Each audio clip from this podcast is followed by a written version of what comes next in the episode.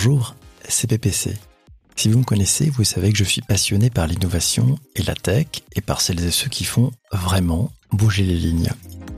Avec freelance.com, on a eu envie de mettre en avant les changemakers, ces hommes et ces femmes qui sont à la manœuvre, qui innovent, qui transforment et qui mettent en œuvre les solutions d'un genre nouveau en matière de transformation du travail, de transformation numérique, de transformation environnementale aussi. La question que l'on s'est posée pour ce cinquième meetup des changemakers, plus de data, mais plus de data responsable, c'est possible? Pour en discuter, nous avons réuni trois changemakers qui ont un vrai point de vue sur la data responsable, ses enjeux et ses perspectives pour les entreprises et la société en général. Allez hop, on se téléporte maintenant sur le plateau télé pour retrouver nos invités. Et bonjour, bonjour Bonjour, bienvenue à vous tous Un sujet magnifique aujourd'hui, on va parler de data responsable. Bienvenue dans ce cinquième meetup des Changemakers. Ça ne vous a pas échappé, la data est partout. Sans data, pas de digital, pas de services connectés, pas d'accès à la connaissance en temps réel non plus, et pas d'opportunité pour tous de concevoir, de créer, de développer des produits et des services à très forte valeur ajoutée. Sans data, pas de mesure de bilan carbone, pas de mesure d'empreinte euh, écologique, pas d'industrie 4.0.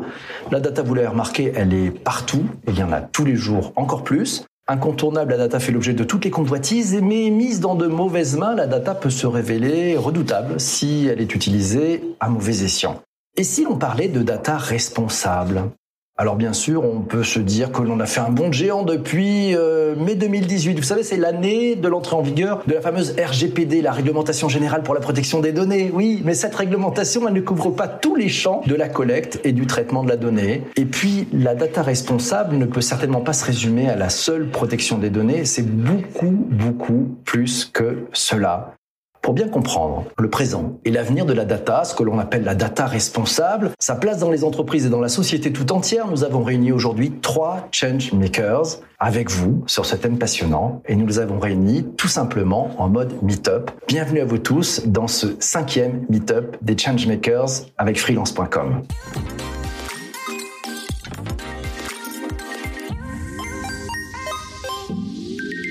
À mes côtés, trois changemakers. Premier invité, Shafika Chetaoui, groupe Chief Data Officer du groupe Suez, un acteur majeur des services à l'environnement, un groupe de 35 000 collaborateurs dans le monde qui accompagne les territoires et les industries pour préserver le capital de notre planète. Vous savez, oui, l'eau, la terre et l'air. On verra avec toi comment la data et la data responsable contribuent à ces enjeux majeurs. Deuxième invité, David Bessot, le directeur général et le cofondateur de Infotep, une entreprise de conseil et d'édition de logiciels qui accompagne les grands comptes les entreprises et les organisations publiques dans la gestion de leur patrimoine de données et de leur numérique aussi. Tu pourras, David, nous révéler comment les entreprises se mettent à plus de data responsables et, si elles y arrivent et, comment. Enfin, troisième invité, notre troisième changemaker, Xavier Perret, le directeur Azure de Microsoft France. Nul doute que tu pourras nous parler de cloud computing, de data responsable, au-delà de la protection des données euh, personnelles et privées qui constituent bien évidemment le socle de base de la confiance. Bienvenue à tous les trois.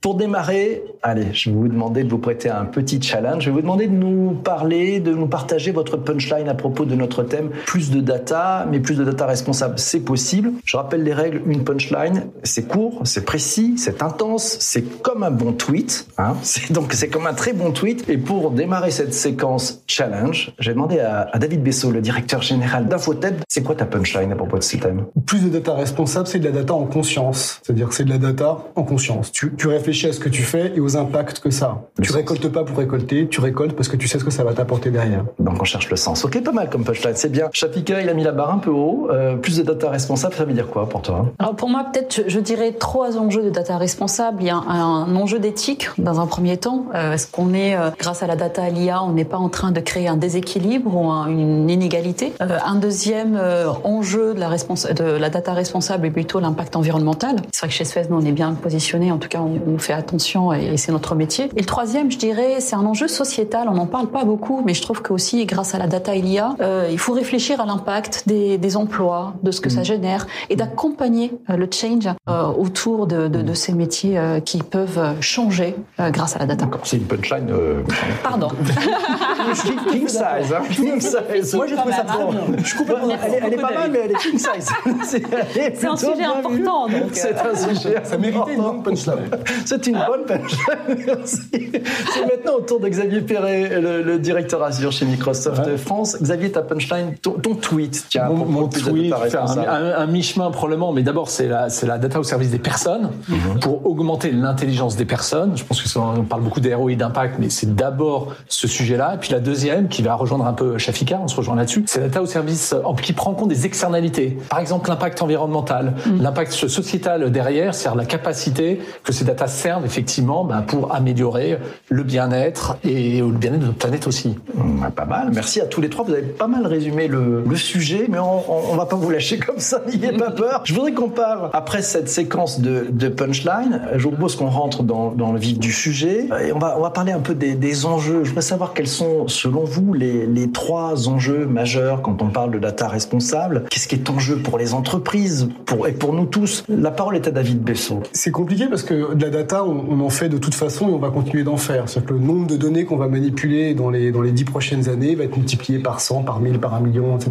De toute façon, il y aura de toute façon plus de données. Donc la, question, c'est est-ce qu'avec plus de données, on aura plus de problèmes? Et vu que ça fait 20 ans qu'on fait du solutionnisme technologique et que chaque fois qu'on a un problème, on choisit un logiciel pour le résoudre, bah, en fait, on commence à se rendre compte que quand on choisit un logiciel, on produit de la donnée, que cette donnée peut être toxique, peut coûter cher, peut créer des problèmes, des problèmes de conformité, de sécurité, de, des problèmes écologiques, des problèmes sociaux, des problèmes sociétaux, etc. Donc, euh, je sais plus quelle était ta question, mais ma réponse. Les, trois enjeux, les trois grands enjeux sur le sujet. Pour, moi, il y a un premier enjeu qui est d'arrêter le solutionnisme technologique.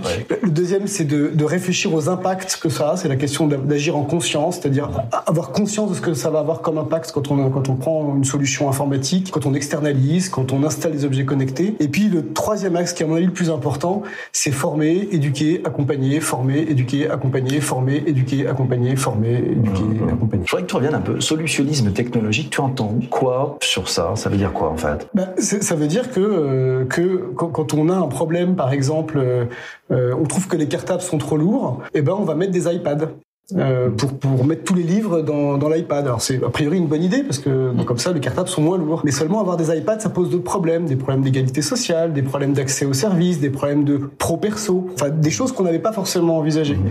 Donc en fait le solutionnisme technologique c'est quand tu te dis qu'acheter un logiciel va résoudre ton problème et on est tous en entreprise et on sait tous qu'on a un peu ce réflexe-là. Vous savez, des publicités, il y a une application pour ça sur les téléphones. Il y a toujours une application pour ça. Pour... Vous voulez faire du sport, il y a une application pour ça. Ben voilà, le, solutionnisme, c'est d'arrêter d'aller chercher des logiciels pour répondre à des problèmes, c'est gérer le problème et après éventuellement choisir un logiciel. D'accord, donc on démarre pas par les moyens, mais on va remonter sur le, pourquoi, la problématique, c'est ça un peu En tout cas, quand on pense données, c'est comme ça qu'il faut faire. Génial. Même question pour, euh, pour Shafika Chetaoui, la, la groupe Chief Data Officer chez le groupe Suez. Shafika, les, les, deux, trois grands enjeux concernant la, data responsable euh, bah, Quand on dit data responsable, déjà il y a le terme responsable et je pense qu'il faudra peut-être le, redire. On est tous responsables de la data. Qu'on soit producteur, qu'on soit vendeur de solutions, qu'on soit consommateur. Et je pense que ça c'est extrêmement important de, véhiculer par la culturation, les formations et la gouvernance au sein des sociétés, d'expliquer que chacun a son rôle à jouer sur la data responsable. Il y a des grands principes, il y a des réglementations qui génèrent tout ça, mais il y a surtout nous dans notre quotidien de se dire est-ce que j'utilise cette donnée, est-ce que j'ai le droit de l'utiliser, est-ce que si je la stocke, j'ai le droit, est-ce que si quelqu'un la stocke pour moi de mes données personnelles, est-ce que j'aimerais? Et toujours avoir ce réflexe-là de se dire, une donnée responsable, quelle est ma responsabilité dedans? Est-ce que je suis éthique? Est-ce que mon impact environnemental est bon? Est-ce que mon impact sociétal est bon? Sur, ces trois piliers. Donc toujours de la réflexion avant l'action, si je, si je t'entends. Exactement. Et la responsabilité de chacun, plutôt de dire,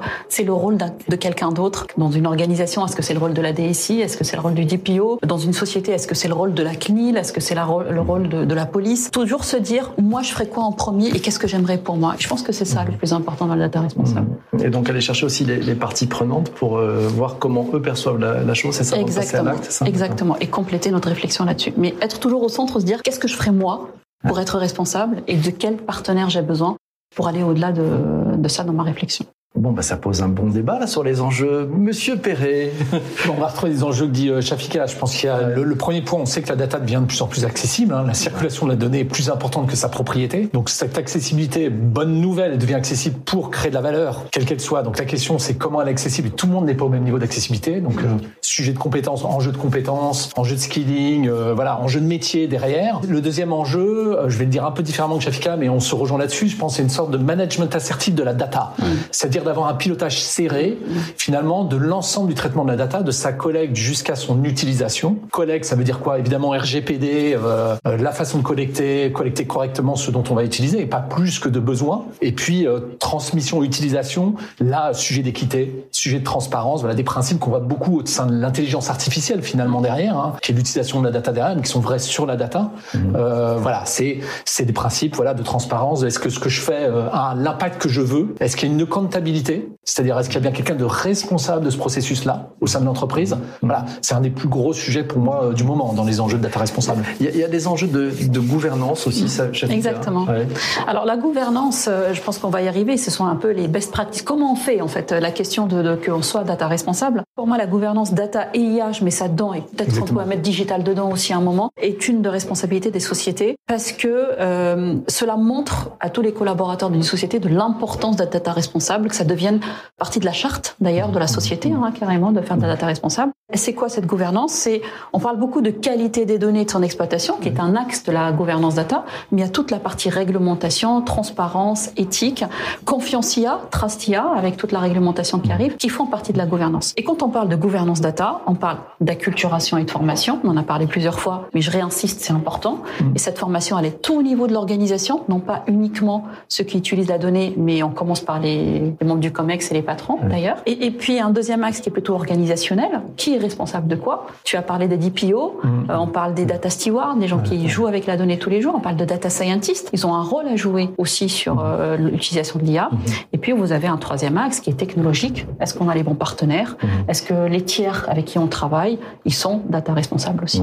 Pour, pour, ceux qui sont avec nous et qui se posent la question DPO, ça veut dire quoi? C'est Data Protection, Officer, c'est ça. Donc c'est le couple Data Protection Officer et, Chief Data Officer. Ah, c'est même un couple élargi parce que en fait, qui parle de données dans l'organisation? Tu as les directions des systèmes d'information, les directions informatiques, les directions des infrastructures techniques. Tu as le, le, le DPO, effectivement. Tu as le, le, RSSI, la personne en charge de la sécurité, qui travaille sur ces sujets-là. Tu as effectivement des data stewards qui vont travailler au sein des différentes directions métiers pour gérer le patrimoine de données, RH, financier, marketing, enfin tous ces sujets-là. Et puis, tu as, as l'enjeu RSE. Aujourd'hui, on se rend bien compte que les responsables des grands comptes RSE ou même de grosses PME commencent à, se, à réfléchir à l'impact écologique de leur numérique et de leurs données. Mmh.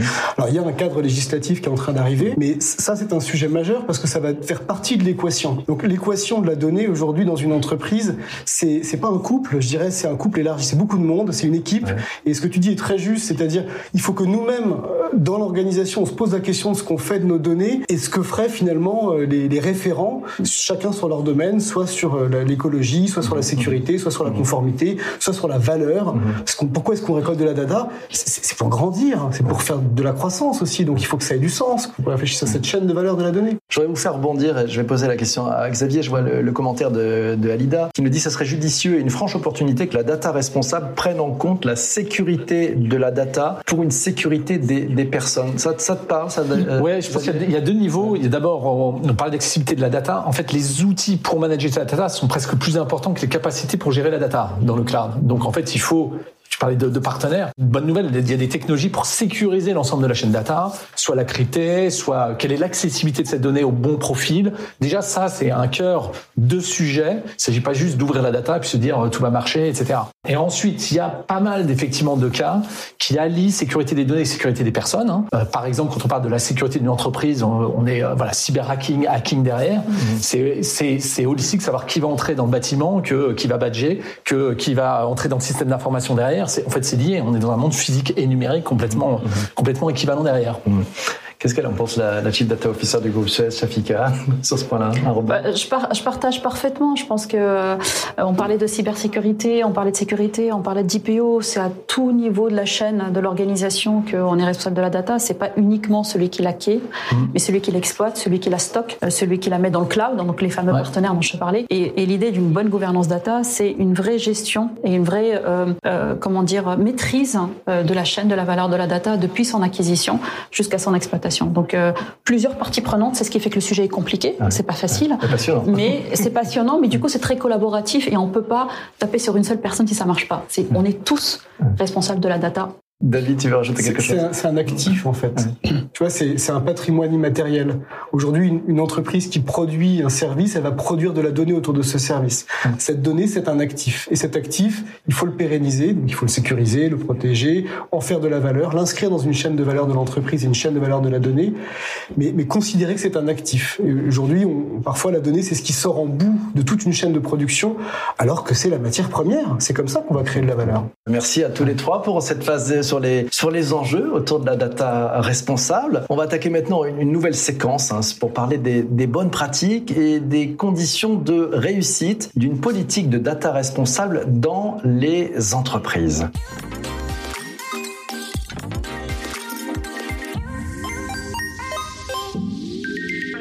On va peut-être commencer cette séquence avec Shafika Chetaoui. Et Shafika, en tant que Chief Data Officer du groupe Suez, tu es à la manœuvre pour mettre en place des initiatives très concrètes en matière de data responsable. Quelles sont tes, bonnes pratiques et quelles initiatives inspirantes pour celles et ceux qui sont avec nous, quelles sont ces initiatives aspirantes que tu peux partager? Alors le, premier, euh, on en a parlé tout à l'heure, c'est la gouvernance data, donc une vraie stratégie data dans un groupe, qui est effectivement portée par les Chief Data Officers aujourd'hui. C'est, euh, comme je disais, de la culturation, donc des formations à tout niveau de l'organisation de ce que c'est que la donnée, ses risques et ses, ses bénéfices, parce qu'il y a les deux, et la responsabilité de chacun. Ça passe aussi par une gouvernance des projets autour de la data et l'IA, s'assurer que on le fait pour un bon objectif, que c'est pas biaisé, que c'est éthique et que c'est responsable. Donc ça, c'est le premier gros axe, je dirais, qui fait euh, le, gros du travail, une bonne gouvernance et une maîtrise de ce qu'on fait. Un deuxième, c'est la mesure. Il faut mesurer l'impact de ce qu'on fait l'impact écologique, l'impact euh, aussi sociétal, l'impact, le bénéfice-coût, le bénéfice-risque. Ça doit faire partie de notre notre stratégie de mesurer ce qu'on fait. Et, et, le troisième, je dirais plutôt la transparence envers nos clients. C'est-à-dire à chaque fois qu'on veut utiliser la donnée, on s'assure que le client en a son consentement et que à chaque moment, il puisse savoir le pourquoi on utilise ces données, pour quel objectif et pour quel bénéfice. Je rejoins ce que tu disais tout à l'heure, l'usage. Il faut toujours euh, être sûr que le client ou l'employé, en tout cas la personne qui est concernée, soit au centre de l'usage mmh. et non pas un usage par technologie ou par outillage. Ça, ça veut dire qu'on peut aller même jusqu'à mettre en place une sorte de, de date de péremption de ce, de ce consentement pour euh, être amené à le revisiter avec l'utilisateur? Il faut, Il faut, je dirais C'est dans la GPD. C'est dans la GDPR. C'est dedans. C'est dedans. Euh, la minimisation de l'usage et les délais de euh, conservation qui doivent être appliqués, consentis avec euh, le, le, client. Donner une date de péremption au consentement, c'est déjà tracer le consentement. Mm. Et cette question de traçabilité de la donnée, c'est un truc hyper compliqué à gérer dans les entreprises. Quand tu demandes des tableaux de bord euh, au comité de direction, ils te disent toujours oh, j'en ai énormément, j'ai trop d'indicateurs. Donc le sujet c'est tracer la bonne donnée, être capable de sortir le, la bonne information. Et ça c'est une industrie, c'est un métier, c'est compliqué. On continue avec toi David sur, sur les bonnes pratiques que tu as pu repérer en matière de data responsable. Qu'est-ce que tu peux nous partager? C'est notre métier depuis 25 ans, donc euh, je dirais que voilà, j'ai beaucoup d'expérience. Il y a un exemple par exemple la fin des pièces justificatives. Tu vois quand on fait une démarche en ligne euh, dans une organisation publique, on pourrait arrêter d'avoir des pièces justificatives. Parce qu'en fait, les pièces justificatives, la plupart du temps, elles, ne servent pas à grand chose parce qu'on a d'autres moyens de vérifier l'identité des personnes et elles sont stockées sur des serveurs. Il faut maintenir ces serveurs et ça génère du coût, ça génère du risque. Donc ça, par exemple, c'est un truc très concret qu'on peut faire, c'est diminuer vraiment significativement l'existence des pièces justificatives. Il y a un autre élément dans les entreprises, notamment dans les grands groupes internationaux, c'est le partage de données entre filiales on se rend compte qu'il y a énormément d'échanges de données par mail ou avec des API qui sont extrêmement complexes. Et nous, on milite pour une plateformisation du service. Hmm. C'est-à-dire qu'on va proposer à nos clients de construire des plateformes, alors des plateformes complexes hein, qui font appel à différentes technologies, pour valoriser le patrimoine immatériel auprès des partenaires de l'entreprise, auprès de l'écosystème. Alors, on pourrait, il faudrait que j'en parle pendant des heures, mais ces deux exemples, on a vraiment travaillé sur l'impact data au niveau sécurité, au niveau éthique au niveau conformité et au niveau valeur. Tiens, je rebondis sur un, commentaire de, de, Florent. Et il est sur LinkedIn, il nous disait très intéressant la dimension environnementale du sujet. Par exemple, quand euh, nos clients, nous dit-il, nous imposent de stocker de la donnée qui n'a pas de valeur en soi, on n'aborde peut-être pas suffisamment avec eux l'impact environnemental de, de leur demande. C'est une bonne pratique, ça pour toi Alors c'est une très très bonne pratique. Alors il y a, y a des outils dans le cloud, hein, dont Azure, euh, qui permettent de, euh, de même en direct voir l'impact de la consommation de carbone générée par l'utilisation de ces services Azure, par exemple. Donc maintenant on a cette boucle de feedback qui permet euh, concrètement de voir. Et d'ailleurs il y a même des outils qui permettent de rerouter des applications dans le cloud pour les mettre à des endroits où le mix énergétique est peut-être plus favorable, donc à moins d'impact carbone, à moins d'impact pas sur l'eau, sur l'impact de l'eau, par rapport à voilà business de Microsoft en tant que tel, puisque Microsoft a pris des engagements assez forts sur ce sujet-là. Moi, je voudrais juste rebondir sur un autre point, parce que parler de données environnementales, euh, justement, je pense qu'il y a, un, bon sujet sur les données environnementales, hein, Suez est complètement aussi euh, dans, dans ce sujet-là, dans lequel euh, la data est responsable s'il y a un responsable du processus correspondant. C'est-à-dire que c'est pas la data qui est responsable, c'est le, processus dans l'entreprise où il doit y avoir une comptabilité de la personne. Et si on prend la data environnementale, bah, il faut que c'est pas le RSE forcément d'ailleurs, mais on voit bien qu'il y a un sujet qui est responsable de l'agrégation de ces données environnementales pour ensuite permettre d'améliorer les choses, de mesurer, d'avoir un impact moindre sur l'environnement, etc. On voit que tous les métiers petit à petit sont impactés par la data. Je pense qu'aujourd'hui, on le voit encore de façon très claire parce que historiquement, ce métier-là, à dire RSE au sens large, n'avait pas cette capillarité data ou cette littératie data historique. Donc, encore une fois, data responsable, c'est responsable. Il faut qu'il y ait un responsable du processus de l'entreprise correspondante. Moi, je voudrais poser la question à Shafika. Tu, tu, travailles dans le groupe Suez, mais tu regardes aussi dans le monde extérieur ce qui se passe. Est-ce que tu as repéré euh, des exemples d'entreprises qui réussissent en matière de data responsable elles s'y prennent comment? Et puis ceux qui n'y arrivent peut-être pas encore, ils devraient faire quoi pour exceller en matière de data responsable? Alors, euh, je vais parler de Suez déjà dans ah un premier temps. Chez Suez, on est un groupe qui sert l'environnement et être data responsable en fait partie. On est responsable. Il y a deux, il y a deux niveaux dans le data responsable. Moi, j'appelle enfin data for green et le green data. Mhm. Il y a le green data, effectivement, c'est la, la définition vraiment de data responsable qu'on aborde aujourd'hui. Comment j'utilise la donnée pour bon escient et que je stocke pas pour rien et, et que j'ai besoin de cette donnée et que l'IA que je mets dessus, elle est éthique et responsable. Il y a aussi le data for green aussi qui est important, c'est-à-dire comment cette donnée va m'aider à réduire les fuites d'eau, à recycler mieux, euh, qui est un peu notre métier. Et je trouve que nous, chez Suez, on est bien positionnés sur ces sujets parce qu'on fait les deux. Et je parle de Azure ML notamment parce qu'on a une forte collaboration. ML Machine Learning, pour euh, préciser. Parce que... Exactement. Azure Machine Learning, quand on a une grosse collaboration avec Microsoft, on a développé une plateforme autour de l'intelligence artificielle qui permet à tous les data scientists de développer au sein de la même plateforme ça permet de mesurer l'impact environnemental, justement l'impact carbone de, de, de, puissance de calcul qu'on a sur, euh, sur l'IA.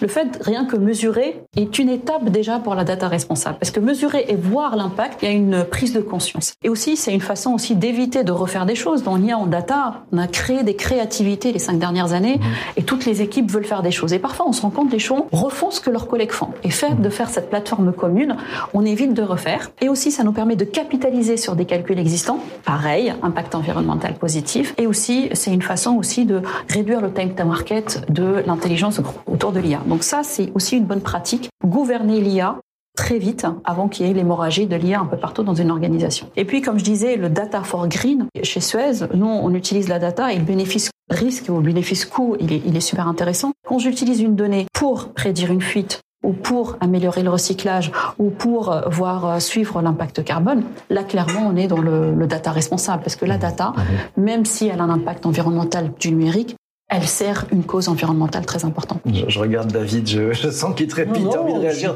sur ces propos-là. Toi, toi, tu as observé quoi? Parce que tu as un poste d'observation euh, oui, qui est assez très intéressant, privilégié. En plus, public et privé, donc on peut voir les, approches différentes. Justement, public-privé, tu as observé quoi? S'ils prennent comment? Les, les, meilleurs font comment? Parlons pas des meilleurs, parce que ça représente 1% des, des, des entreprises aujourd'hui qui abordent ce sujet de la ça donnée. Ça peut être inspirant. oui, ceux, ceux qui, qui, réussissent le mieux sont ceux qui vont réussir à créer une synthèse, à créer une, une globalité. Tu parlais de une approche holistique, une approche globale autour de la donnée. Ceux qui réussissent le mieux, c'est ceux qui sont capables de comprendre que ne pas récolter une donnée, c'est gagner de l'argent. Ne pas récolter une donnée, c'est gagner de l'argent. Parfois. Parfois, aujourd'hui, on est arrivé chez des, chez des, par des très grosses PME. C'est surprenant qui, qui stockent des données et des données parce que, parce qu'on sait jamais. Ça peut toujours servir dans des data lakes. On nettoie des data lakes. Enfin, je veux dire, on les assèche parfois et on crée plus de valeur en allant assécher les data lakes. Alors, c'est un, un, peu caricatural ce que je raconte, mais c'est dans, dans l'idée en travaillant sur la frugalité de la donnée. Il ne s'agit pas d'arrêter, il s'agit de choisir ses combats. De toute façon, on va en avoir de plus en plus de la donnée. La question se pose pas. Les objets connectés partout, on va en avoir. Donc la question, c'est quelles sont nos priorités. Et il faut pas se laisser, il faut arrêter cette boulimie et pas se laisser envahir par trop de données. Et en faisant ça, on minimise les risques et on économise de l'argent. Et nous, on voit très concrètement des budgets de DSI, des budgets de Chief Data Officer qui augmentent par un travail un peu plus précis, un peu plus fin sur la question du patrimoine de la donnée. Xavier, chez, chez, Microsoft, tu, tu, vois aussi beaucoup de, de cas, de bonnes pratiques. T'as repéré quoi? Euh, bah, Je pense qu'il y a un sujet de gouvernance assez fort. C'est-à-dire qu'effectivement, éviter, euh, quand on a une plateforme unique, éviter de reconstruire le monde, avoir des outils pour retrouver, par exemple, je veux créer un dashboard, mais il existait déjà par ailleurs. Donc ça aussi, c'est des outils qui existent maintenant pour pas avoir à recompiler les choses. Ou j'ai besoin d'un set de données, mais en fait, il était déjà collecté. Je vais pas le recollecter par ailleurs. Donc je pense que toute cette, il y a un environnement, tout comme on a eu ce qui s'appelle FinOps, la, pratique financière voilà, d'optimiser euh, le cloud, sa consommation IT, etc. Bah, il y a l'équivalent GreenOps qui apparaît fortement. Par exemple, j'éteins la nuit ma machine, ça tombe bien dans le cloud, je peux le faire, c'est PSUO. Donc finalement, voilà. Donc il y a, il y a tout cet environnement de pratique. Et donc ça, c'est de la culture aussi. C'est euh, c'est une façon de faire. Et puis c'est de l'échange beaucoup là-dessus. Et puis ensuite, effectivement, le, les bonnes pratiques, euh, là je rebondis sur ce que disait Shafika, sur le, le côté vraiment data données environnementales, c'est-à-dire là le côté comment j'inclus la data, mais au service finalement de mon impact autre. Je rappelle que l'IT au sens large du terme, c'est 4%, seulement 4%, mais quand même 4%, mais seulement 4%, il y a tout le reste qu'un impact environnemental. Mm-hmm. Donc si la data, la tech ou la data peut servir à aider sur les autres processus à réduire parce qu'on mesure, voilà, là on aura gagné quelque chose. Mm-hmm. Là on voit des choses intéressantes chez Suez et chez d'autres euh, derrière. Non, si je te suis, c'est, pour ceux qui disent c'est le problème, tu dis plutôt c'est la solution. Alors ouais, sans faire du solutionnisme, je pense, c'est c'est une des équations de la solution. Enfin là, je suis assez convaincu que la tech est une des équations de la solution pour améliorer. Ça n'est pas la seule, on en a parlé. Il y a beaucoup de change management. C'est les gens qui font. À la fin, c'est pas la tech qui fait. Mm-hmm. Donc je pense que les technologies existent. C'est comment on les met à disposition pour voilà transformer nos processus derrière. Mm-hmm. C'est les gens qui transforment les processus avec leur propre responsabilité. Et alors, bon, si tu, tu me parlais de, de, un peu de ces catalogues de données, de tableaux de bord, mm-hmm. etc. C'est comme c'est comme un vieux truc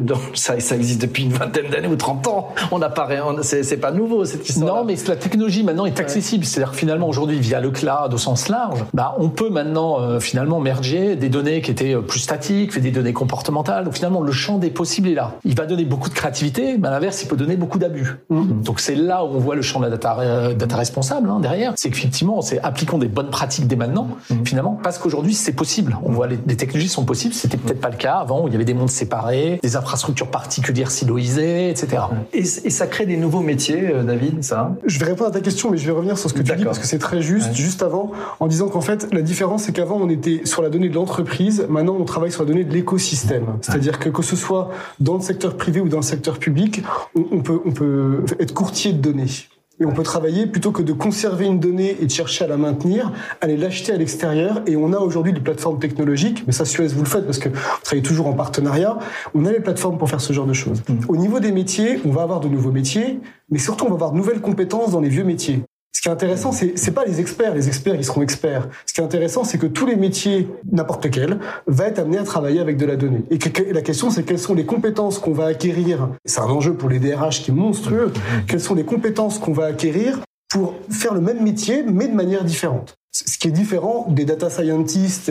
Ce que je dis un peu, c'est qu'on sera tous un peu data scientists. Pas dans les mêmes proportions que les gens qui ont fait des écoles. De... D'ailleurs, marketer aujourd'hui est très data centrique de plus en plus. Ah. de la même métier, tous les, tous les métiers. Supply chain aussi a complètement intégré ces éléments de data, le jumeau numérique maintenant.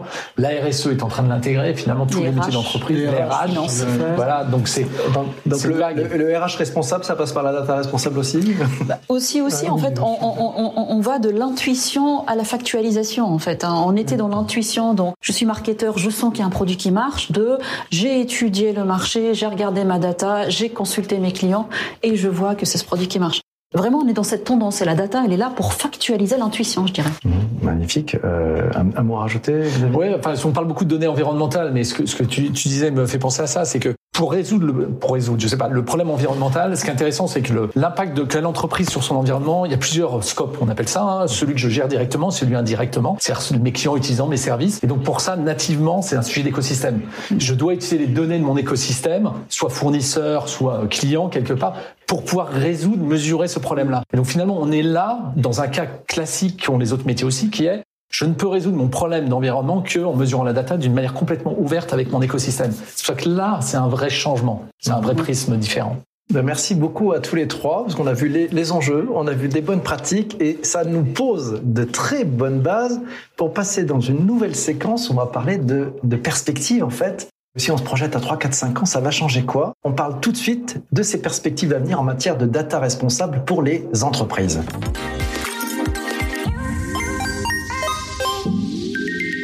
C'est le moment que vous adorez. On se projette dans le futur. Et oui, on va imaginer la data responsable dans les entreprises euh, d'ici 3, 4, 5 ans, peut-être même plus. Et on va le faire pas tout seul, on va le faire avec nos invités. On va leur demander comment ils voient ça. On va leur demander quelle est leur vision. En, une phrase, oui, c'est pas, sinon c'est pas drôle. Pour démarrer la séquence de prospective, on va démarrer par Xavier Perret. Ah zut. En une phrase. ah ben oui, ah, zut. Ah ben oui, c'est la vie. Hein. C'est fallait bien que ça démarre par toi aussi. Si on se projette dans le futur, tu, tu vois quoi? C'est quoi l'avenir de la data responsable selon toi? Mais on fait court et après on reviendra. C'est un sujet large, c'est pour ça que c'est compliqué. je, pense qu'on va revenir sur le mot confiance, mmh. c'est-à-dire que il y a beaucoup de technologies qui arrivent qui permettent de, de vérifier en amont, c'est-à-dire du design en amont de l'utilisation de la data, l'impact que ça peut avoir de façon sociétale, environnementale, etc.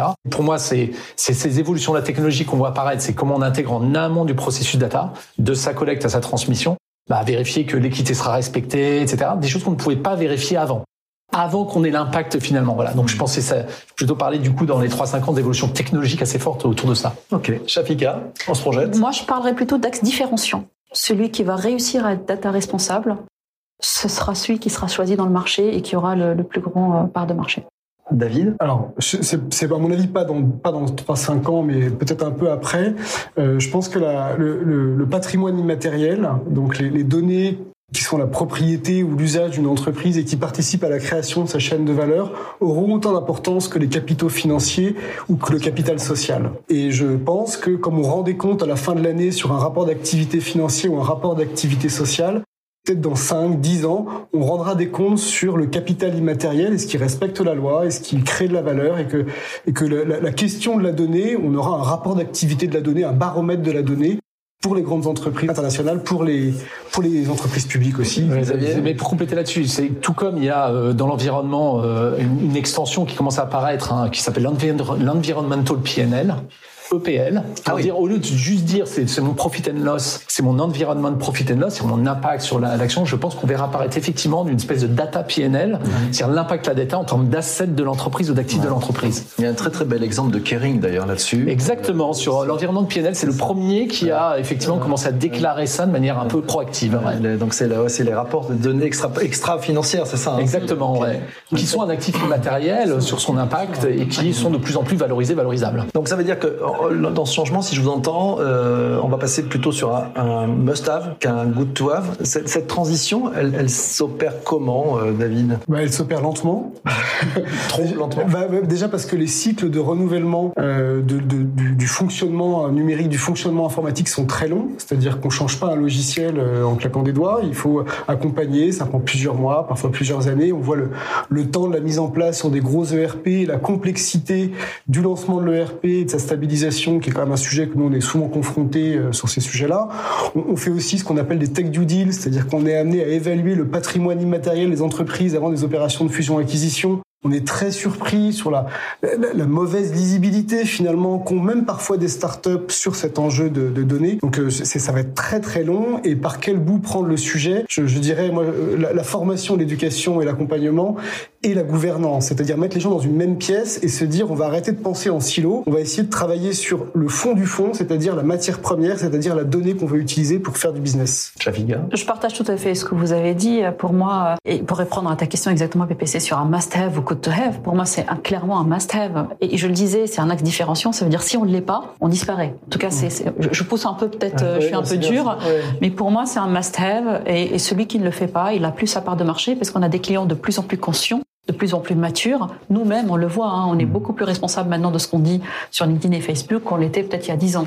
Il y a une vraie maturité qui se met et ça devient partie du produit et des services qu'on fait et non pas je regarderai ça en deuxième temps. Et je suis d'accord avec vous, dans les cinq ans à venir, mhm. ça sera quelque chose sur lequel qui sera plus réglementé, mhm. il y aura plus de mesures, il y aura plus de suivi, et que le client même, je pense, qu'il demandera plus, euh, non pas que la performance d'un service et d'un produit, mais son impact environnemental et sa responsabilité. Donc ça veut dire plus à la fois d'exigence, mais plus d'excellence aussi dans la capacité à faire ses métiers.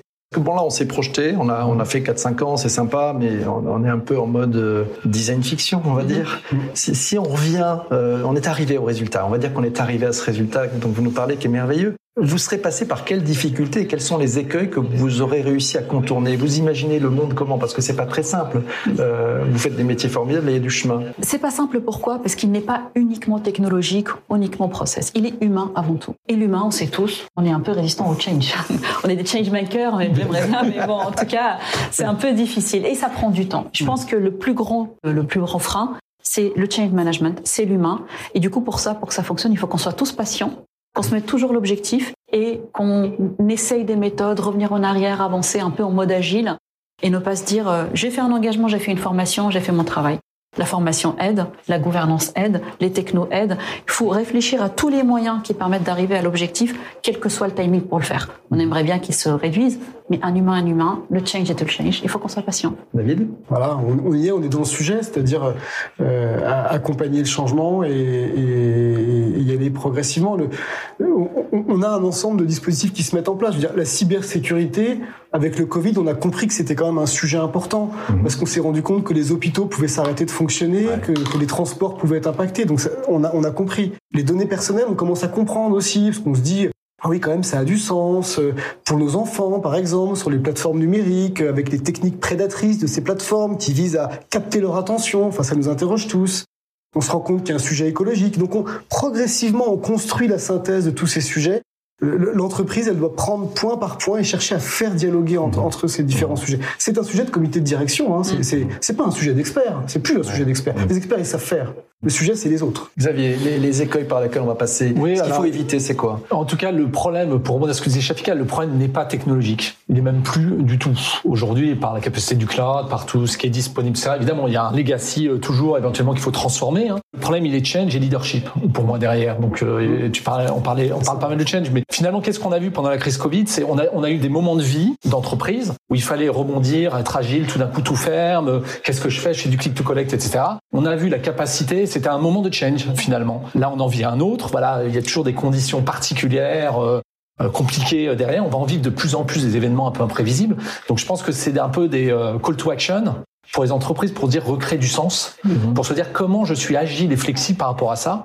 Et pour ça, effectivement, la data responsable, elle est au centre du sujet. Une fois qu'on est capable de faire ça, on peut bouger. effectivement, c'est un chemin plus qu'un objectif en soi derrière. C'est tout ça, c'est un, mm. c'est un chemin euh, derrière, mais il faut à la fois leadership et change, euh, je pense, derrière. Tout, tout à l'heure, quand on parlait des, euh, des enjeux, des exemples, vous avez abordé, mais c'était un peu en filigrane aussi, c'est cette capacité peut-être à, à, aller partager des choses, à, mettre en commun avec d'autres, avec des responsabilités qui, qui, vont avec. On entend parler des Health Data Hub, des Finance mhm. Data Hub, peut-être dans ton secteur aussi, Shafika, il y a des hubs qui sont en train de se monter. Euh, David, tu, tu, vois ça comment justement à 3, 4, 5 ans Ces hubs, ils, existent, ils ont été mis en place, ça fonctionne? C'est enfin, une nécessité absolue. Déjà, il y a une contrainte réglementaire alors, euh, sur le coup qui concerne les acteurs publics et certains acteurs privés qui travaillent sur le, mm. auprès d'acteurs publics autour de l'ouverture de la donnée. Euh, la donnée est-elle un bien public? Qu'est-ce qui est de l'ordre du bien public? Enfin, on pourrait là aussi passer des heures à discuter de ce sujet. Et puis, de toute façon, le, partage de données, c'est devenu une priorité absolue de toutes les entreprises euh, qui, dans quel que soit le secteur, mm. sur n'importe quelle problématique métier. je pense au BTP par exemple, quand on construit une route, bah, construire une route, c'est énormément de métiers différents qui doivent se rassembler ensemble. Alors, il y a, il y a effectivement le jumeau numérique, il y a de la géolocalisation, il y a, il y a de l'infrastructure, il y a la logistique. Tout ça correspond à des jeux de données qui doivent être mélangés et partagés. Et donc, c'est la plateformisation du service et la création de services communs internes et externes dans l'entreprise, c'est déjà en cours, mais, mais on ne sait pas très bien comment faire. Donc, euh, nous, on essaie d'apporter une, une méthode, mais voilà, c'est un sujet actuel. Xavier Oui, je parle chez l'écosystème. C'est vrai, on en a parlé un petit peu sur la donnée environnementale. Moi, je vais partager un projet qu'on a fait avec euh, avec une pépite lyonnaise, comme je le dis, qui s'appelle Cosmotech, qui est sur le plateau de Saclay. C'est un bon exemple. C'est comment on simule l'endroit où il faut mettre en fait les recharges d'énergie et les éoliennes. Et pour ça, bah, fallait des données environnementales, il fallait des données euh, des flux de personnes, il fallait des données automobiles, il fallait euh, donc il fallait faire travailler tout le monde autour. Ensuite, la capacité technologique, j'allais dire, elle est là avec en partie Cosmotech. Le sujet, c'est comment on met tout le monde au même, euh, au même service d'une même cause derrière. C'est, on le trouve sur l'ensemble des, des écosystèmes, ouais, complètement. Euh, nous, chez Suez, il y a effectivement les smart cities. C'est comment je mets l'environnement, euh, la distribution, la collecte de l'eau, le recyclage du déchet, les transports, tous les acteurs pour servir une ville, pour servir des, des collectivités. Et ça, c'est extrêmement important de ne pas se dire, moi, en tant qu'acteur, je fais juste ma tâche. Mais comment la data, elle peut être transversale et servir la collectivité ou le citoyen à la fin et non pas euh, point par point? Ça, c'est la richesse de la data. On n'a pas parlé beaucoup de, de, de ROI de data, on parle plutôt de data responsable et de la réglementation. Il ne faut pas oublier que la data, quand elle est bien utilisée, quand elle est responsable, elle crée des miracles, je dirais même. Donc, euh, et c'est là où on doit aller. Et la qualité de la data, elle a un enjeu terrible parce qu'on s'aperçoit que la data n'est pas toujours de qualité. Euh, ça, c'est un, un, sujet d'acculturation fort qu'il faut mettre en place. Complètement. On parlait beaucoup de gouvernance. Euh, L'axe gouvernance, on a plutôt parlé data responsable aujourd'hui, mais clairement, la gouvernance data, elle a un rôle, déjà un premier, de s'assurer que la donnée est de qualité, accessible et sécurisée. Parce que garbage in, garbage out, vous connaissez tous l'histoire. Mm. Je peux mettre n'importe quoi en données, je peux sortir n'importe quel input à mon marketeur ou à mon RH ou n'importe mm. qui. Donc la donnée de qualité fait partie de la donnée responsable. C'est quelque chose que le producteur le producteur de la donnée qui rentre dans un système d'information doit s'assurer euh, de sa qualité, de la, justesse, sa fraîcheur, de, de ses droits associés, de les, les, droits, le consentement et tout ça. Moi, je donne toujours l'exemple. Je me dis, euh, mettre une donnée dans un système d'information, c'est ma responsabilité comme éteindre la lumière quand je sors de ma chambre. C'est effectivement le même axe. Ça doit devenir euh, quelque chose de mon quotidien et éviter le côté que parfois on a nos métiers d'une manière générale. C'est les personnes pensent quand elles mettent une donnée dans un système d'information, c'est logistique et c'est pénible. Mm. Non, ça fait partie du monde d'aujourd'hui. Mettre une donnée dans un système, c'est aussi important que faire son activité de tous les jours. Mm. Et ça, ça passe par la culturation, par le change et d'expliquer l'impact de la data et digitale pour chacun d'entre nous. Mm. Chacun a besoin de comprendre quel est l'impact pour moi. Et, comment, comment on fait, David, pour que ça, ça crante, pour que ça soit dans tous les esprits, que ça soit fait pour de vrai, hein, pas juste. Ouais, je pense que c'est le sujet de tous les chief data officers du monde. Comment on fait pour que les gens vraiment soient attentifs à la qualité de Donc on les accompagne.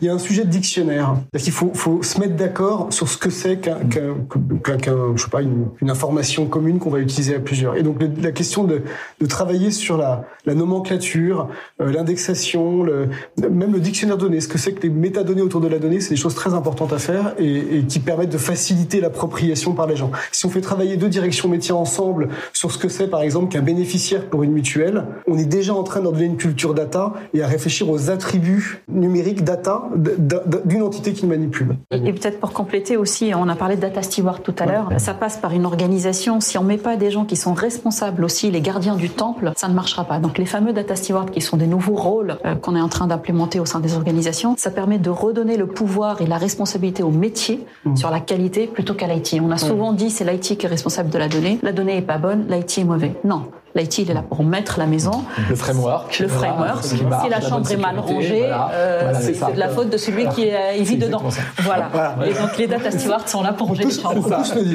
Le point de vue de Microsoft, Xavier, là-dessus. Non, mais je pense que ça, ce qui est intéressant, la taxonomie, moi je parlais de taxonomie, effectivement, c'est en amont, il faut que la taxonomie soit la bonne. Ça. La bonne nouvelle aussi, c'est que maintenant, il y a aussi des outils pour proposer, quand on rentre de la donnée, de dire, ah bah celle-là, elle ressemble à ça, tu pourrais l'appeler comme ça pour s'assurer qu'au sein d'une organisation maintenant, on commence à uniformiser là où l'historique, parfois, moi je connais un groupe comme ça qui a plusieurs pays et puis ils ont le même business dans les pays mais ils n'ont pas la même taxonomie. Donc hmm. en fait, ils peuvent même pas se bencher entre eux. Voilà. Donc on part parfois de là dans des entreprises derrière. Donc encore une fois, il y a plein d'outils. Il y a effectivement le processus, c'est un métier maintenant d'organiser le framework, ça c'est l'IT, d'organiser la qualité des données, ça c'est le métier, enfin un métier data qui ensuite fait euh, face à un métier en tant que tel qui est le, le garant du processus. C'est un changement monstrueux dans les, organisations, ça non? C'est oui, c'est oui, ce que comme je disais, le, en fait le premier qui a vécu ça, c'est le marketing digital quand c'était le e-commerce, etc. Il il a, il avait pas le choix finalement derrière puisque le client lui-même étant digital, bah il se retrouvait avec des interactions digitales de données reciblées, etc. C'est c'est un élargissement complet sur l'ensemble des processus de l'entreprise. C'est pour ça que ça pose des questions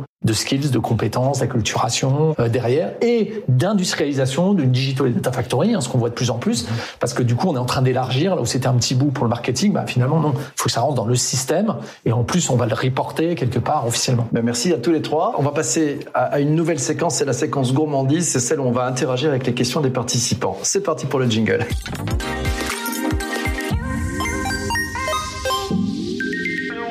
Passons maintenant à la séquence interactivité avec celles et ceux qui sont présents avec nous en direct sur LinkedIn. On va rebondir et je vais poser les questions de nos participants en direct à, à nos invités qui sont présents, à nos changemakers qui sont avec nous autour du plateau. Je vais prendre la question de Franck. Tiens, Franck qui nous dit, faut-il taxer les stocks ou les flux de data pour maîtriser l'explosion de la data? Grande question. Euh, David. Oh, c'est déjà taxé parce que plus, plus on garde de la donnée, plus elle coûte. Donc elle coûte en TVA, enfin elle coûte en, elle coûte en temps passé, etc. Il faut aller plus loin ou pas C'est la ouais, en fait, ce, qu'on voit apparaître, euh, et, et, là il y a, c'est un, un, long mouvement, c'est une, une forme de, d'une approche un peu régalienne de la donnée. On va avoir des règles, on va, on va, on va avoir des, des, des gestionnaires, on va avoir des notaires de la donnée, on va avoir des, des, gens qui vont, qui vont travailler à structurer une branche un peu légale autour de la donnée. On aura des obligations, on aura des taxes qui vont apparaître, on aura comme on a dans le monde financier ou dans le monde euh, des, des ressources humaines, des contrôleurs qui viendront vérifier l'adéquation d'utilisation de la donnée. Donc je pense que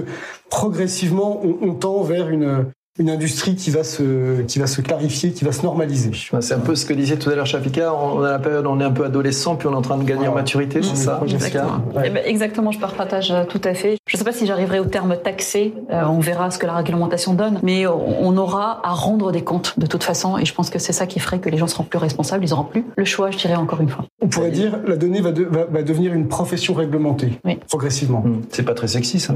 Si, c'est assez cool parce qu'en ah. fait, ça veut dire que du coup, ça va vraiment rentrer dans les mœurs et qu'on va apprendre à bien le gérer. C'est pas mal de poser des règles. Euh, enfin, euh, je veux dire. Oui, c'est bien. Hein, ouais, finalement, c est, c est... le RGPD, on peut dire que ça fait suer un peu tout le monde. On se rend compte que si ah, on le prend bien, beaucoup d'avantages. C'est plutôt de la valeur pour le business et pour les gens et pour les organisations mmh. et pour la planète. Donc, euh, je, tout, tout, ça me semble. Donc, donc la réglementation, c'est une belle opportunité. Bah, il faut, faut pas faire que ça, mais il faut savoir l'utiliser. Mais oui, c'est pas mal. Ok, Xavier. Ah, oui, enfin, on peut pas au-delà d'une taxe ou d'une réglementation. Euh, bah, je peux partir d'une best practice sur la taxe carbone. Chez Microsoft, on a une taxe carbone interne, c'est-à-dire qu'on a un coût de carbone estimé par rapport à nos déplacements, etc. Et si on la dépasse, bah, elle coûte dans le PNL bah, de l'organisation en question. Voilà, c'est ça existe au niveau européen, ça existe, voilà. Et donc au sein même d'une organisation, on peut imaginer, de toute façon, on taxe bien finalement le déplacement directement au coût puisque ça a un coût dans le PNL de, de l'entreprise ou de la filiale. Alors, on peut imaginer une taxe, carbone. Moi, je vous encourage à mettre ça en place dans, dans les entreprises mmh. parce que c'est assez vertueux puisque c'est un impact direct PNL estimé. Voilà. Et d'ailleurs, on a monté le niveau petit à petit euh, de cette taxe carbone pour de plus en plus inciter et responsabiliser finalement euh, les entités opérationnelles bah, à faire attention à leur consommation au sens large, euh, en l'occurrence carbone, émissions environnementales. D'accord. Moi, je suis un peu fou. Je me dis, est-ce qu'on peut aller jusqu'à la, la, création d'une sorte de label, vous savez, avec les lettres A, B, C, D, E? Est-ce qu'on pourrait labelliser les, les, entreprises en fonction de leur, leur capacité à, à, agir et mettre en place des, des choses de data responsable, David? Oui, ça, ça y est, c'est déjà fait? Enfin, Je ne sais pas si c'est fait ou c'est dans la loi ou dans le décret d'application. Il, il, y a déjà des baromètres qui existent euh, là-dessus. Un Nutri-Score euh, numérique. Euh, oui, c'est ça. Je pense que le, le point de PPC peut-être le rendre plus visible aux oui. consommateurs parce qu'aujourd'hui, on se ça. dit telle société est meilleure, mais ça reste un peu sur des études qu'on mmh. maîtrise pas du tout. Mais c'est la même chose pour la sustainability. Hein. Je parlais de l'environnement. Mmh. Moi, c'est vrai que je rêve d'indices factuels visibles. J'adore le Nutri-Score. Mes enfants, ils l'achètent pas qu'en CD. Euh, donc c'est très accessible aux enfants. Donc il faudrait exactement la même chose sur l'usage de la data et l'impact environnemental. Et, et, oui. et donc, enfin, si on pousse le, le sujet, t'imagines, euh, à côté de ton logo, il y aurait une, une lettre, c'est ça serait chouette. Oui, oui. Parce que, chouette, mais comme on a dit, vu que ça sera un axe différenciant, on n'aura plus le choix. Et donc, à un moment, pour la transparence vers le client, il faut que le client sache de chez qui il achète le service et le produit.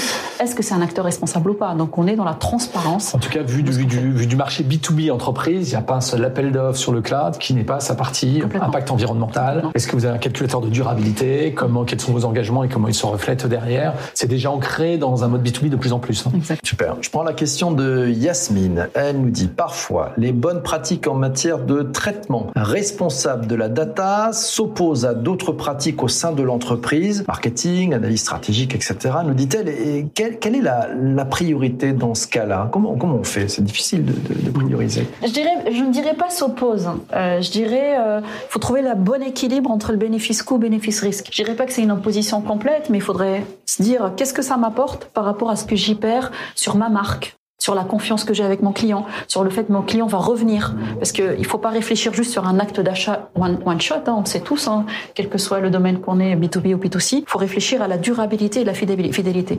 Peut-être que je vais utiliser à tort pour gagner beaucoup d'argent aujourd'hui, mais peut-être que demain le client ne reviendra pas. Donc je dirais pas opposer, je dirais réfléchir bénéfice-coût, bénéfice-risque. Autre question, parce que moi ça me fait rebondir sur la, question de, de Yasmine, me fait rebondir sur un sujet.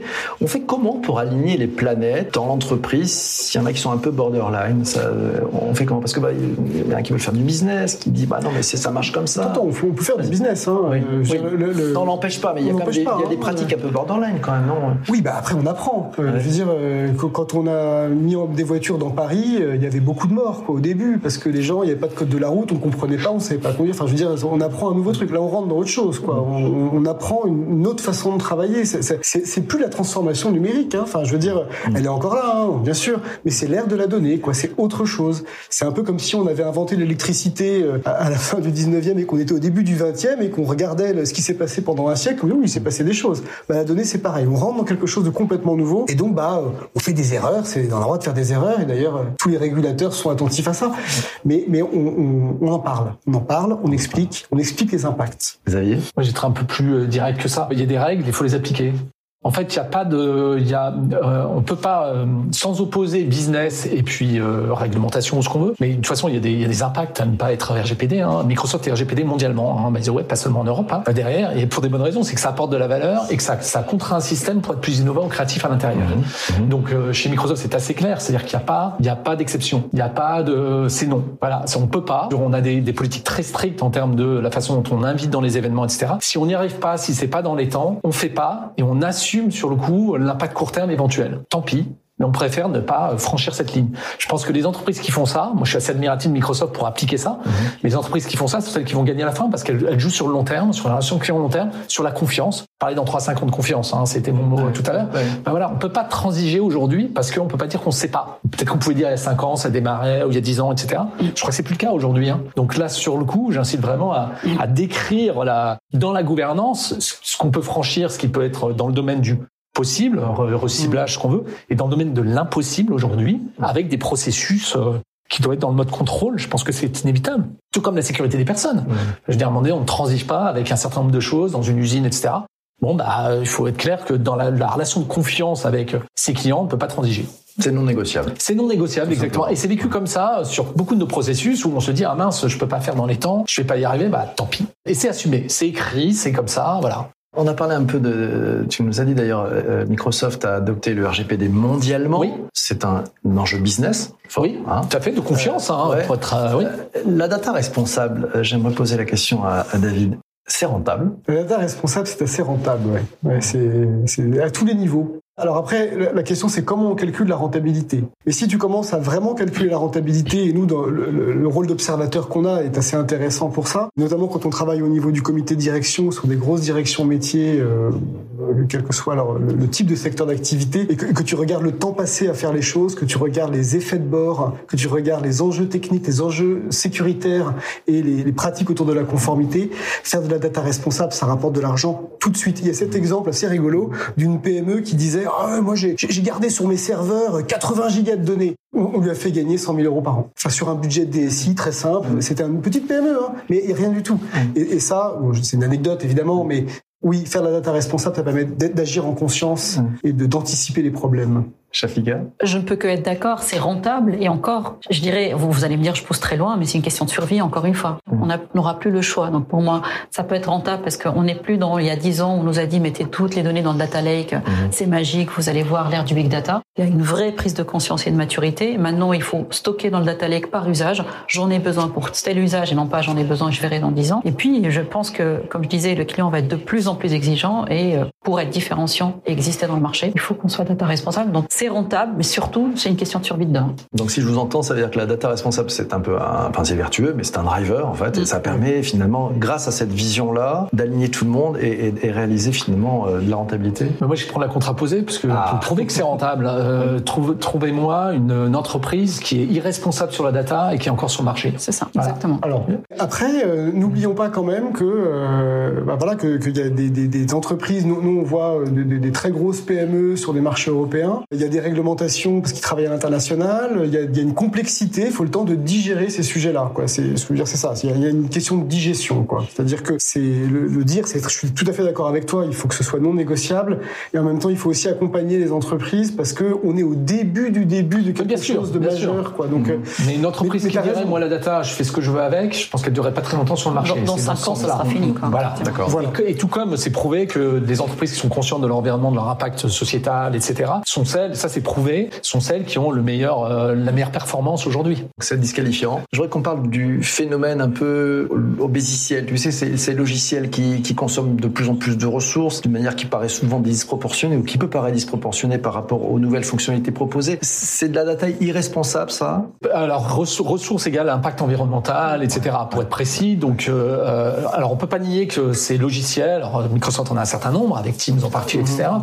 bah, servent à quelque chose, servent à éviter euh, de se déplacer, servent aussi, donc ont un impact positif là-dessus. Et ensuite, c'est pour ça qu'il faut que chaque entreprise, dont Microsoft, qui a cet impact-là, a des engagements extrêmement forts de réduction de l'ensemble de son empreinte carbone. On est les, les premiers concernés pour éviter, parce qu'à la fin, ces logiciels ont une vraie utilité, voilà, tout simplement. Ça veut dire que ça demande aussi, euh, je dirais pour celles et ceux qui conçoivent euh, cette fonctionnalité, du courage, c'est-à-dire de dire on, on accepte d'enlever une fonction qui n'a pas d'utilité parce que ça génère ouais, et de et d'intégrer en amont. Alors il y a tout, il y a toute une uh, sustainable ops. On voit apparaître green ops, c'est-à-dire le pratique de développeur qui effectivement commence en amont à avoir des bonnes pratiques pour dire bah mon application faut pas qu'elle soit trop lourde, faut pas qu'elle transmette trop de données en temps réel parce qu'en fait la transmission elle-même a un impact environnemental. Donc comment en amont de l'application on va intégrer ou faire d'innovation frugale par exemple pour éviter effectivement son impact in fine dans son usage derrière. Alors, tu, tu parlais tout à l'heure en, intro, David, de, de, de, solutionnisme technologique, mais justement, est-ce que, et je parlais tout à l'heure de, de, date de péremption, est-ce que ça veut dire que sur les, les produits, les produits logiciels, les applications, euh, il y a nécessité aussi de, revisiter au fil du temps, parce que tu as peut-être d'autres mhm. technologies qui permettent de le faire à, à, plus vite et moins cher, on va dire, et moins coûteux en ressources. Il y a cet enjeu-là aussi d'être toujours vigilant sur ce qui se passe sur le marché, les nouvelles possibilités? Tout à fait. Après, là encore, hein, les, en, en pratique, les, temps de renouvellement des, outils, des logiciels sont longs. Je parle de, de, de gros systèmes, hein,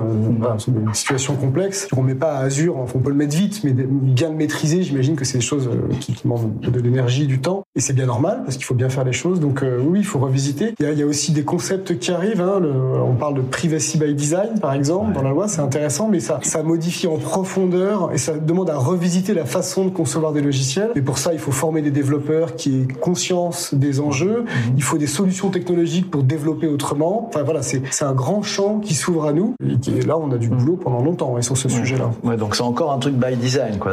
C'est plus là. Bah, C'est-à-dire de, de, de, considérer qu'effectivement, l'écologie, euh, la question de l'éthique ou la question de la privacy sont des sujets qui se conçoivent dès le début des applications. Enfin, je veux dire, c'est tellement partout que si on les met pas au cœur du logiciel, au sens propre comme au sens figuré, on, passe à côté de quelque oui, chose. Il y a une règle classique qui dit que si 80% se passe dans le design de l'application, euh, qui peut réduire euh, l'externalité, donc l'impact environnement, l'impact coût euh, derrière. Le plus en amont possible. Ouais, plus on est tôt, c'est l'effet de plus, plus on prend en compte tôt finalement cet impact-là, plus on est à même de résoudre plutôt que de le faire euh, au dernier moment. Quoi. Mmh. On a un petit peu abordé avec Shafika l'intelligence artificielle. D'ailleurs, monsieur, je sais pas pourquoi euh, on vous a pas entendu là-dessus. Euh, L'IA responsable, c'est quoi pour de vrai? Vas-y, vas-y, vas-y. Non, non, vas-y, vas-y, parce que moi je vais rebondir sur mon exemple de tout à l'heure. Ouais, mais moi je, je, je, je, je sais pas trop ce que c'est que l'IA, tout simplement. Enfin, je veux dire, euh, je, de manière très concrète, quoi. Voilà. Donc, euh, je, ce qui m'interroge, c'est à quoi ça sert. Euh, je veux dire, l'IA, le métavers, euh, etc. C'est effectivement intéressant. On lit beaucoup dessus. Moi, ce qui m'interroge, c'est c'est quelle pratique, quel usage, quel service ça rend, quel sens ça a. Je vois tellement de sujets complexes à traiter aujourd'hui sur la donnée et le numérique que pour moi, ça c'est des sujets qu'il faut anticiper, notamment des questions de marque. Hein. Je, je, pense au métavers et la question de la marque, ça c'est un vrai sujet, mais il y a, il y a énormément de sujets avant. Donc l'IA, oui, bah, l'IA, on, on, on va avoir de plus en plus de données, on va permettre aux machines de d'apprendre de, de, des choses et de, nous simplifier la vie. C'est déjà souvent le cas dans pas mal de choses aujourd'hui, et ça va continuer. Mais tout ce qu'on a dit rentre complètement dans cette logique de développement de l'intelligence artificielle ou, d'autres choses. Ouais, parce que je suis légèrement, euh, je, vais, varier un peu le, truc parce que c'est un vrai sujet de maintenant. En fait, l'IA, c'est-à-dire que l'utilisation de l'IA est complètement, c'est l'utilisation de la data euh, par des algorithmes. C'est là où tu vois l'IA, l'utilisation de data par les algorithmes. Oui. Bah si, il y a des traitements de la data. Il peut, y avoir, des biais, monsieur. Voilà. Et donc, donc tout le sujet, pour moi, c'est qui, qui est accountable de ce processus-là? Ça veut dire un processus de recrutement, par exemple. C'est un processus de, je décide ou pas qui a droit à ce prêt, euh, etc. Donc il y a bien un impact dans notre vie de tous les jours par un traitement de la data qui peut être de l'IA, du machine learning, etc. derrière. Et là, oui, il y a des principes qu'il faut mettre en œuvre. Là, il y a des vrais sujets parce que c'est l'utilisation des algorithmes d'IA sont complètement généralisés aujourd'hui dans plein de processus parce mhm. qu'ils ont une vraie valeur mhm. d'automatisation, de choix, d'aide au choix, etc. Maintenant, la façon dont on les met en œuvre, c'est le vrai sujet de l'IA responsable. On a, quand je disais data, moi, c'était data IA et son mm. traitement. Pas de traitement data, ça fait partie de l'IA. Par contre, il y a des principes euh, derrière qu'il faut à tout prix en termes d'éthique, mm. effectivement, ou morale euh, derrière. Donc, vous avez mis euh, un certain nombre de principes. Ouais, il y a six principes exactement, de façon très simple. Il y a le accountability, c'est-à-dire il faut quelqu'un de responsable dans l'entreprise. transparence, c'est-à-dire qu'on est transparent vis-à-vis du secteur sur l'usage qu'on va faire. C'est-à-dire que derrière de, de, cette, de cet algorithme, il y a le, la partie, on va dire, équité, c'est-à-dire comment on garantit l'équité. Ça se teste maintenant, technologiquement, ça commence à se tester. C'est l'un des plus gros sujets, voilà. Équité entre les gens, équité dans, plein de manières différentes. Le, euh, le côté comment on, on garantit que le système va produire ce qu'on veut qu'il produise parce que finalement c'est une boîte noire, donc c'est bête, mais est-ce que euh, l'effet voulu est bien celui que j'attendais? C'est-à-dire quand je vais tester, euh, est-ce que la personne qui était dans cette case-là, bah, je vais lui proposer ça, ça correspond à ce que je voulais? Donc c'est six principes de, responsabilité AI qu'effectivement nous on travaille avec nos clients puisqu'on revoit tous les projets d'intelligence artificielle avec nos clients pour pouvoir les guider et, mmh. dire s'il y a des, bah, des sujets ou des choses qu'on pourrait recommander par rapport à ça. Mmh. Chapika, toi qui avais ouvert la porte de l'intelligence ah, artificielle. Justement, dans là que je vais rebondir sur ce que Xavier disait sur ces principes-là, et je reviens sur la gouvernance IA. On parle souvent de gouvernance data, pas encore de gouvernance IA, mais je pense que c'est une actualité. Mmh. Euh, L'IA, ça devient très démocratisé dans tous les process. Et on parle pas de robots, je parle pas de métavers, je fais pas dans l'IA d'innovation. Je parle d'IA de performance, de satisfaction client qu'on fait tous les jours. Quand nous, chez Suez, on a un algorithme de image assistée par ordinateur, la computer vision, pour aider un opérateur à détecter des objets indésirables à l'entrée des incinérateurs, c'est un projet concret et c'est de l'IA. L'IA n'a pas besoin d'être magique ou très innovant pour, pour, pour, être actif. Donc, je parle plutôt de ces projets IA qui sont une vérité et qui apportent beaucoup de valeur euh, à nos opérateurs et à nos clients. Et du coup, pour rebondir à tes, à tes six points, euh, le travail qu'on fait, notamment sur Kodai, donc euh, la, la, la plateforme d'intelligence artificielle qu'on a développée chez Suez, elle permet plusieurs choses. Comme je disais, c'est de mesurer l'impact environnemental de l'IA et c'est surtout de mesurer le niveau de confiance IA. Quand vous avez une gouvernance et les projets sont au même endroit et que vous avez un, un, steering committee qui vient valider les projets qui passent en prod, qui s'assure des biais, de l'éthique, euh, qui est du peer reviewing entre data scientists qui se revoient, là vous vous approchez de la confiance IA. Je ne vais pas dire 100% parce que bon c'est un peu compliqué, mais c'est un des moyens d'arriver à cette responsable IA dont on parle tous. Donc moi je pousserais vraiment les organisations à mettre les moyens organisationnels et euh, bien sûr avec les, partenaires euh, qu'ils qui, développent, notamment la Microsoft, pour s'engager, donner les moyens d'atteindre cette euh, confiance IA et gouvernance IA. Ben, merci. ce meet-up enregistré en direct touche maintenant à sa fin, mais je vais quand même demander, restez avec nous, vous qui écoutez aussi ce meet-up sur votre plateforme de podcast, je vais vous demander à chacun de nos invités de nous donner son mot de la fin avant de nous séparer. Et je vais démarrer par David. Eh bien, moi, je dirais toujours le, même mot du début. C'est plus de data responsable, c'est plus de data en conscience. Et avoir conscience des, choix qu'on fait. Je pense que c'est vraiment euh, le message important. Ce Changemakers, il a une consistance incroyable. le début à la fin, il est sur la même ligne. Merci beaucoup. Et sur l'IA aussi. Et sur l'IA aussi. Xavier, ton, ton mot de la fin. Je pense que c'est vraiment la data au service finalement des femmes et des hommes. C'est vraiment pour moi le sujet de la data responsable, c'est comment on augmente l'intelligence, l'ingénuité finalement de ce que nous sommes mhm. grâce à la technologie. Chapika Alors moi je parle pas d'intelligence artificielle, je parle d'intelligence augmentée pour l'humain. C'est bien ça. Donc euh, la data a au service de l'humain.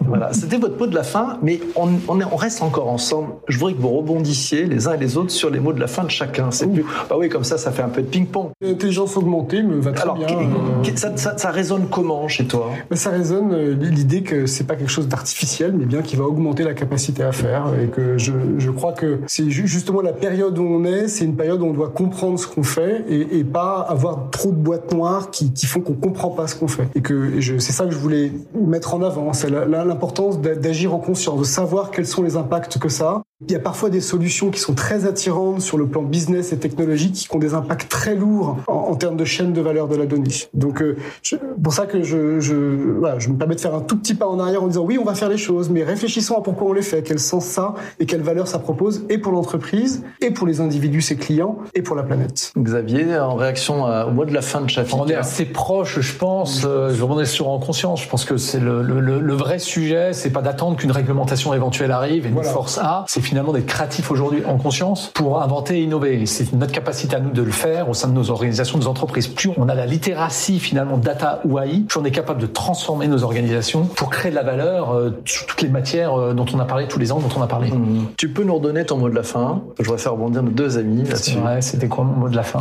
L'humain au centre. L'humain au centre. L'humain au centre, oui, la data et l'AI au service de la créativité et de l'ingéniosité euh, des hommes et des femmes. Chafika, tu je, je ne peux être que d'accord, hein, parce qu'effectivement, quand je disais IA, moi, c'est l'intelligence humaine augmentée. Il faut toujours réfléchir l'humain au centre. Je sers quelle cause? Je parle d'humain. Euh, on parle beaucoup de customer centricity, on parle d'employee centricity. C'est vraiment là le sujet. La data, il y a au service de quelqu'un, de quelque chose, mais pas dans l'absolu. Oui, voilà, c'est évidemment. Mais après, euh, est-ce que c'est ce qu'on a fait pendant 20 ans? J'en suis pas complètement sûr. Et ah donc, donc ce mm. pivotage, euh, d'être capable d'être vraiment centré sur sur l'usage. Et mm. il y a plein d'exemples dans la presse encore hier sur la dématérialisation des services publics, on se rend compte que bah, la dématérialisation c'est bien, mais quand on la fait pas bien, bah, en fait les gens ils sont en difficulté et, ça pose des questions. c'est un exemple très basique, mais qui inclusion, accessibilité, je pense voilà, de au cœur de préoccupation. cœur, je suis tout à fait d'accord avec toi. Mais je pense que c'est normal qu'on passe par là. Il faut tester, voir ce que ça fait, ce que ça fait pas, pour afin. Tu disais tout à l'heure un enfant qui devient adulte, c'est un peu la même chose dans toutes les technologies. On est enfant, on teste des choses, on tombe, on se, on se brûle. Il y a un moment, on comprend qu'est-ce qui est mal, qu'est-ce qui est bien, et on fait. Je pense que l'IA et la data, on est à un niveau là où il y a tout, la techno, la conscience, euh, les cas d'usage, qu'il faut qu'on sait choisir. Qui y avait il y a 10 ans, c'était vraiment big data, trop compliqué. Un petit cadeau bonus pour, pour celles et ceux qui sont encore avec nous euh, et qui, qui, nous écoutent ou qui nous regardent. Vous avez parlé de métaverse. Si vous deviez donner un conseil à celles et ceux qui se lancent là-dedans et avec une, un prisme de data responsable, ça serait quoi? Shafika Pourquoi? Ouais. Réfléchir le pourquoi. Qui pose les règles C'est ça la question que tu dis? Mmh. qui, pose, les règles, Qui pose les règles dans le métavers dans lequel vous allez C'est la première question qu'il faut bah, Je pense que c'est intéressant parce que du coup, ça donne le cadre et le paradigme. C'est-à-dire où on va? Euh, bon, t'es parti pour une heure encore ou pas? Parce que, Sur ce sujet, on peut. Il fallait pas le chauffer. Ah c'est clair. Mais tu vois, le, jour où euh, le, jour où l'argent que tu auras dans le métavers sera utilisé dans la vraie vie, le jour où les lois de la vraie vie iront dans le métavers, euh, je, voilà, ça, ça m'interroge et je, je hmm. philosophiquement, je veux bien répondre à cette question. Je m'y réfléchis. D'accord, mais là, on n'a pas une heure. voilà. je ressens ta, ta, conclusion qui était très bien. Je suis d'accord avec toi. Pourquoi? Xavier, le conseil que tu donnerais à celles euh, qui, qui, vont dans, on dit les métavers. Voilà, parce qu'en fait, moi je différencierais, tu me connais, le métaverse B2B, il y, a des choses autour des jumeaux numériques qui sont en fait des formes de métaverse qui existent déjà et qui créent de la valeur sur le plan industriel, hein, simulation, etc. Puis après sur le métaverse B2C, moi je dirais, je dirais euh, un peu à regarder très quand même parce que c'est quand même la façon dont interagissent nos nouvelles générations. Et donc pour moi c'est un vrai questionnement sur comment ces nouvelles générations, on peut aussi leur apprendre tout ce qu'on vient de se dire aussi hein, derrière, mm-hmm. dans quelque chose qui est peut-être inévitable en termes de mode de fonctionnement. Ces jeunes-là, mon fils le premier, veut dire encore que je parle de lui, mais il est sur Fortnite, il est sur euh, des jeux qui sont déjà en ligne dans des formes de métaverse. Donc c'est bien qu'ils ont eux des, des modes de comportement et d'interaction. Heureusement pas les seuls, ils ont euh, heureusement ils ont des copains, etc. Mais qui ont une vraie valeur éventuellement pour des marques, pour des entreprises, etc. Et donc je dirais tester, regarder et, aussi euh, recul sur l'impact. Là je suis d'accord et sociétal, puisqu'on voit déjà des formes, et environnemental de la même façon. Et là l'impact sociétal est important. C'est pas parce qu'il y a un marché qu'il faut le pousser. Complètement. Il faut réfléchir sur le sur la façon d'eux aussi, sur, sur, la demande pour peut-être l'emmener ailleurs plutôt que la servir. C'est là où Mais s'il y, a une vague de gens qui commencent à s'approprier, ça veut dire qu'il se passe quelque chose qu'on ne peut pas être, nous en tout cas, leader, je pense, totalement absent de ce débat-là. Mais vous pouvez être euh, celui qui, euh, comment dire, oriente le bon usage, le pourquoi, plutôt que juste répondre. Une forme de, je pense que, je pense qu'on reconnaît une forme de responsabilité qu'on a sur ce sujet. Donc la sagesse et l'action, mais, voilà. mais, bien, les deux, c'est ça? Le tout en conscience. Le tout en conscience, voilà, c'est magnifique.